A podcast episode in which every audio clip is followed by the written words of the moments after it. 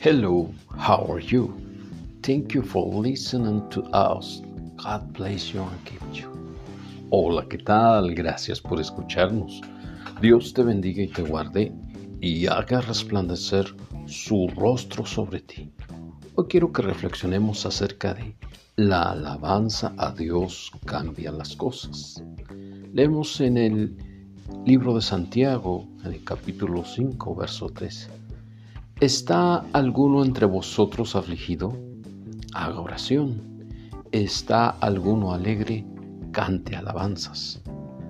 Hay situaciones que nos pueden desequilibrar emocionalmente, como la pérdida de un ser querido, y podemos entrar en un estado de depresión, donde nuestro corazón comienza a latir más lento de lo normal. Aquellos que han experimentado ya no le toman sentido a la vida y solo se la pasan durmiendo, perdiendo toda la esperanza y la confianza en Dios. Todo aquel que cae en este estado de shock ha perdido la fe y ha dejado de confiar en Dios. ¿Cómo podemos superar esto? El consejo que nos da el apóstol Santiago es que cuando estemos afligidos, o sintamos dolor en nuestro corazón, vayamos a Dios en oración, pidiendo de su ayuda para poder salir de esta condición. Debemos expresarle en oración lo que sentimos y rindarlos y rendirlo a Él.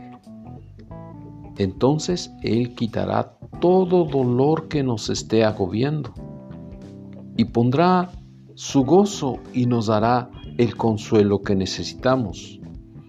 Y la presencia de su Espíritu Santo estará en nosotros para consolarnos y recordarnos todas las promesas. Cuando le adoramos, nuestro corazón será sanado de toda angustia y dolor. Y entonces vendrá su paz a nuestra alma. Leemos en el Salmo 37, versos 4 y 5. Deleítate a sí mismo en el Señor, y Él te concederá las peticiones de tu corazón. Encomienda al Señor tu camino y confía en Él, y Él hará. La comunión con Dios a través de la oración traerá alegría porque Él nos sanará y nos recordará todas sus promesas de que no estamos solos, que Él está con nosotros. No temas porque yo estoy contigo. Lo leemos en Isaías capítulo 43, verso 5. No te dejaré ni te desampararé. Lo leemos en el libro de Hebreos capítulo 13, verso 5.